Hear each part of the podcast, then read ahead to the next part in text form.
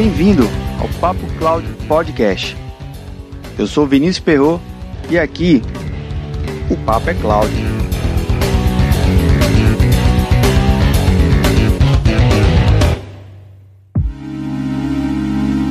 Por que devemos contratar consultoria na área de TI?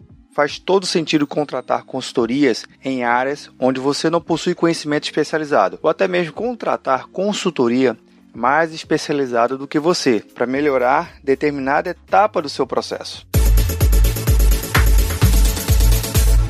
Quando um empresário contrata uma consultoria especializada, como nos casos de contabilidade, jurídico ou vendas, é fácil entender o porquê que está sendo contratado esse consultor ou essa empresa de consultoria, pois o foco da atuação da consultoria deve ser em áreas bem direcionadas. Mas será que é sempre assim? Tão bem definido a atuação das consultorias? Em um artigo que li no site revistasnegociospe.com.br com o título Consultoria Toda Empresa Precisa, o trecho do artigo que destaca é o seguinte: abre aspas. Processo de contratação. De maneira geral, uma empresa decide contratar um consultor porque sente incompetente diante de uma situação de natureza técnica, quando não se sente legitimada a mediar um conflito interno ou quando decide crescer de maneira estruturada. Porém, outros fatores evidenciam a demanda por uma consultoria. No artigo, eles destacam 10 fatores.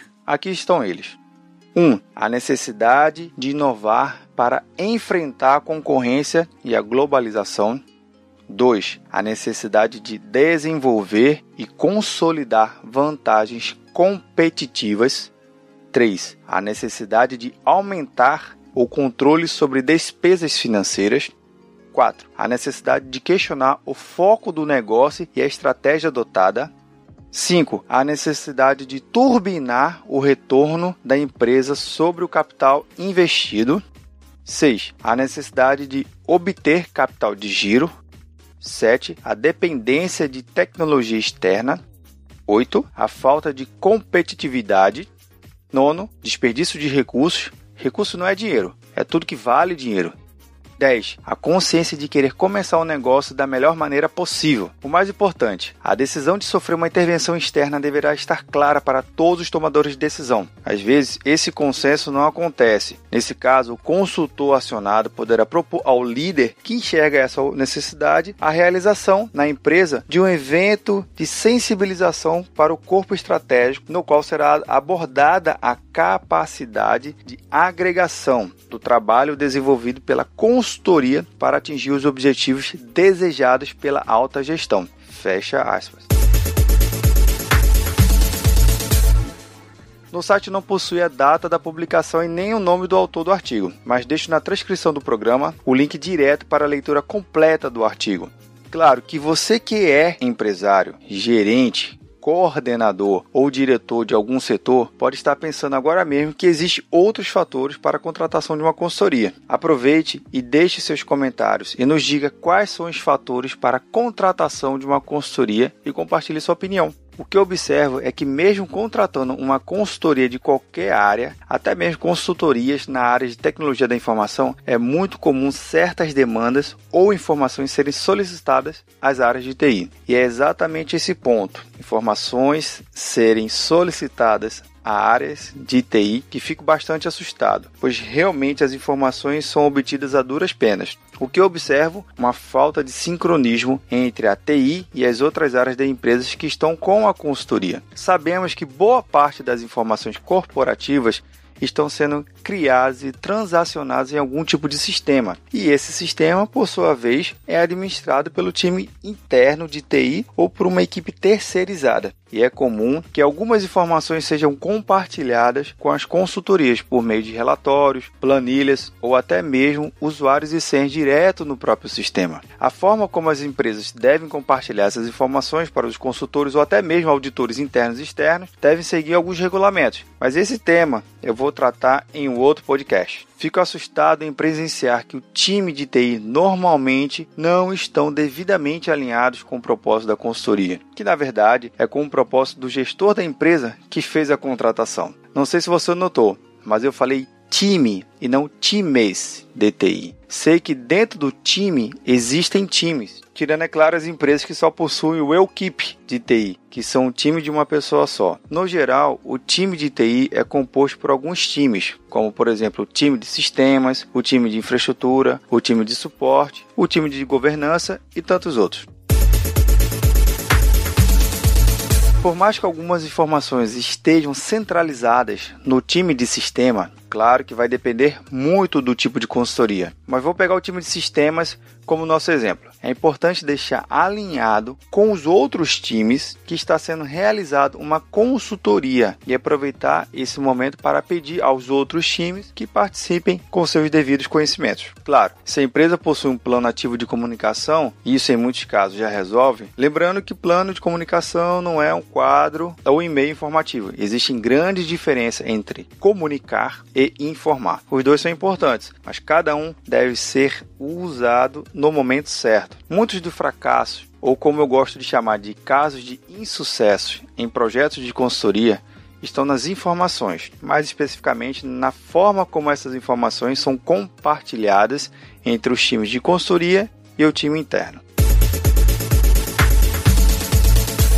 Vamos entender alguns casos comuns de compartilhamento ou como é conhecido por alguns consultores o levantar informações. Checklist sua maneira mais comum, pois é lá que estão perguntas fundamentais que os consultores irão realizar boa parte do trabalho. A forma como esses checklists são preenchidos podem variar em muito como por exemplo entrevista remota ou presencial, enviada através de um e-mail em anexo para o time do cliente com as instruções de preenchimento ou alguma ferramenta automatizada de coleta dos dados solicitados. Mas sabemos que informações demais pode levar a um direcionamento tendencioso. Informações de menos podemos ter um vai e vem de perguntas sem respostas ou até mesmo respostas sem perguntas e informações incompletas. Como, por exemplo, o checklist foi enviado, mas só foi retornado as informações de faturamento e despesas, mas as informações do saldo em estoque não foram enviadas. Nesse caso, as informações estão incompletas e será necessário mais alguns e-mails ou reuniões para entender se o que foi solicitado foi entendido ou até mesmo se a pessoa que foi solicitada possui conhecimento para passar as informações solicitadas.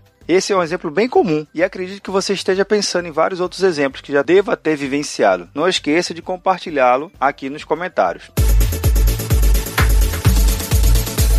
Agora, nesse primeiro podcast, tive o grande prazer de ter dois amigos profissionais da área de TI compartilhando suas opiniões sobre o tema: por que devemos contratar consultoria na área de TI. O primeiro é Francisco Ferreira, cara lá de Natal, Rio Grande do Norte. Ouça o que o Francisco disse.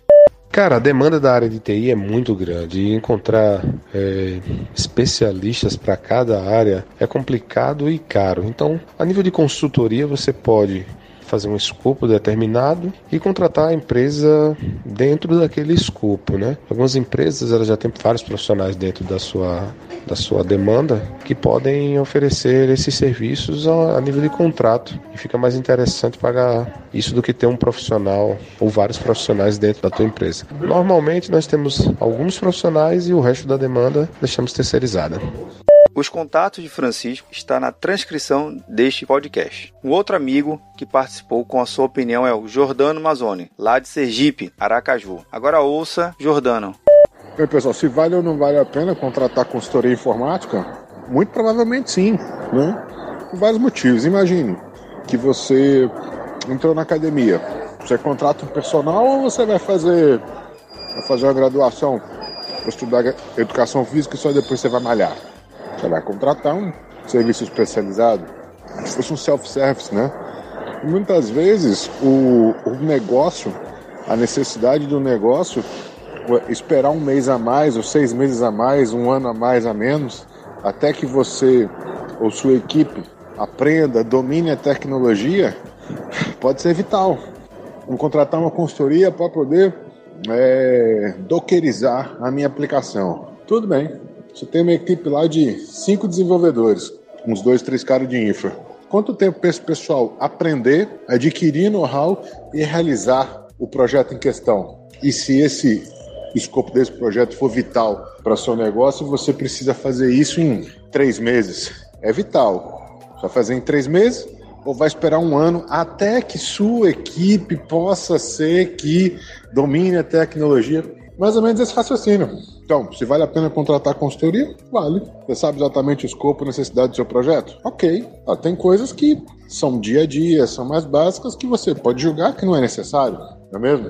Mas é bem por aí. Bota na balança urgência, urgência do projeto, complexidade e a necessidade seu negócio. Imagine, uma coisa mais trivial aqui. Você trabalha numa empresa de. Uh, vou chutar aqui. Você trabalha no supermercado, na área de TI do supermercado. Você tem um projeto de segurança eletrônica, né? Etiquetas RFID de câmera de segurança. Bastante fora do escopo do dia a dia, né? De uma equipe de TI. Hum, quanto tempo? O que, que, é melhor? Fazer curso, capacitar, o pessoal dominar a tecnologia e botar em prática ou você contratar uma consultoria e entregar esse empacotado desse projeto pronto? Mais ou menos esse ponto de vista. Beleza, Vinícius?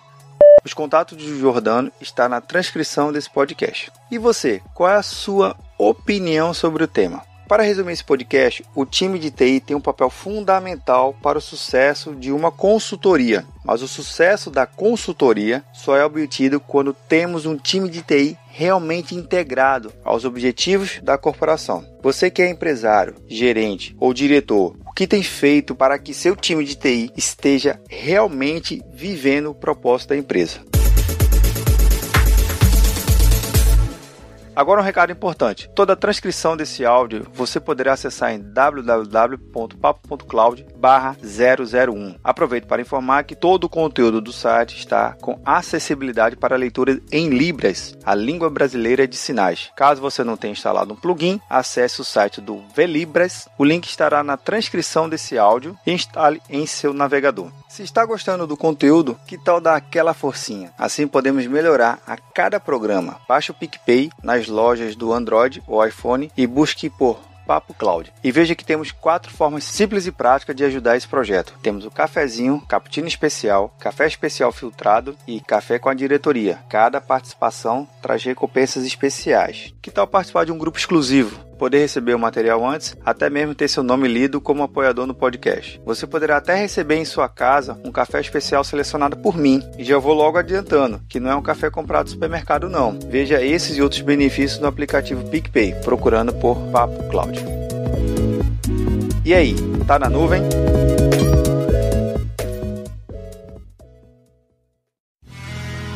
Mais um produto com a edição do Senhor A.